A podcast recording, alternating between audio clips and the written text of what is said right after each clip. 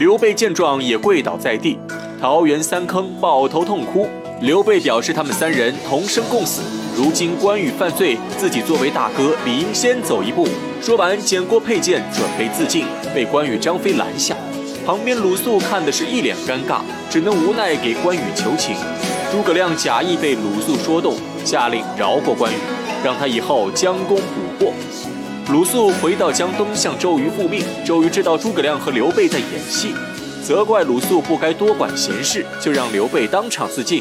鲁肃苦笑，表示自己其实早已看出刘备在演戏，但他不得不劝，因为鲁肃觉得曹操虽然赤壁战败，不过北方根基未损，这是天下最大的诸侯，因此在未来很长一段时间内，他们必须还要和刘备结盟。鲁肃话音刚落，周瑜面色不悦，提出反对意见，直言赤壁之战全是自己的功劳，刘备只有区区几万人马，根本不值一提。鲁肃坚持己见，继续劝说孙权和刘备联手，让刘备牵制曹操。周瑜却再也听不下去了，指责鲁肃胳膊肘往外拐，说完便怒气冲冲地离开。再说曹操返回南郡之后，整日茶饭不思。这天听到营中有人痛哭，一问程昱才知道是虎痴许褚带领残兵从赤壁逃回来了。曹操走出屋外探望许褚，原来赤壁一战，许褚的三千士兵全军覆没，只剩下他和马夫逃回南郡。许褚想起自己的三千部下死得可惜，忍不住放声大哭。曹操知道原因后，当面开导许褚，表示死三千兵不算什么，自己可以再给他三万。只要他不死，就可以东山再起。许褚被曹操一番话说的信心大增，立刻跑去擂鼓声仗。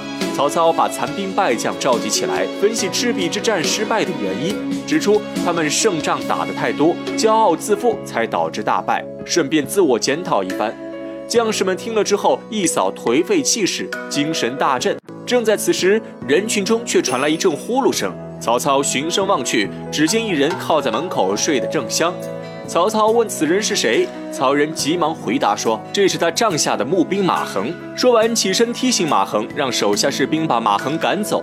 曹操指着马恒的背影，责骂他是一个酒囊饭袋。周围士兵哄堂大笑。马恒因为冲撞曹操，被曹仁关在牢中，正在默写曹操的短歌行。曹操却亲自前来探望。马恒跪下后表示自己在此已经恭候多时。曹操一听有点惊讶，问马恒怎么知道自己会来。马恒说曹操当众谈论军机，自己却酣睡如泥，曹操必定会来找自己问个究竟。曹操便让马恒说出自己的意见。马恒一番分析，指出曹操赤壁大败不是指挥不当，而是天意所致。现在人心仍然向刘不向曹，而且分析出十年以内孙刘联手称霸江南，曹操难以一统天下。建议曹操富国强兵，休战养民，等十年之后再发兵南征，必能打败孙刘联盟。曹操听后夸赞马横智谋超群，居然想的和自己一模一样。马横急忙拜手谢恩。此时曹操看见桌子上的短歌行，一看笔记便猜出马横的真实身份。此人正是司马懿。